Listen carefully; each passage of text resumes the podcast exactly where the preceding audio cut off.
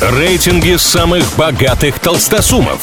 Списки самых популярных знаменитостей. Названия самых впечатляющих достопримечательностей и не только. Крутометр на правильном радио.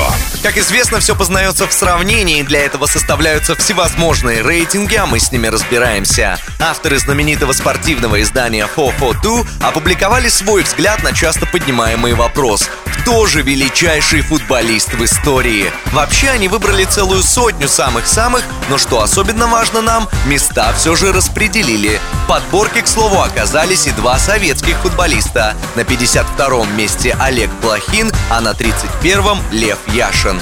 Дальше про тройку лидеров.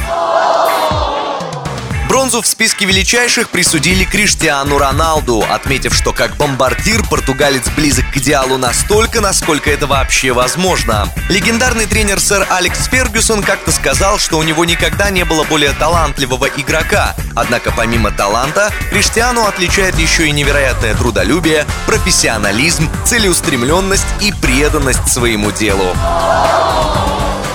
Второго места в рейтинге удостоился Диего Марадонна. В 1982 году аргентинца купила Барселона за рекордные по тем временам деньги, а четыре года спустя продала еще дороже в итальянский Наполи. Там Марадонна стал иконой для болельщиков и остается ей по сей день. На международном уровне Диего тоже блистал. В его карьере были и победа на Кубке УЕФА, и два выигранных финала чемпионата мира, и золотой мяч.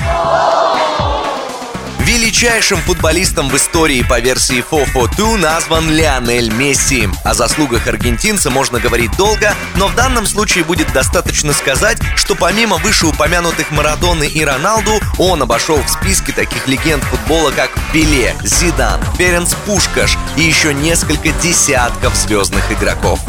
На этом у меня пока все. С вами был Илья Андреев. Услышимся на правильном радио. Крутометр на правильном радио.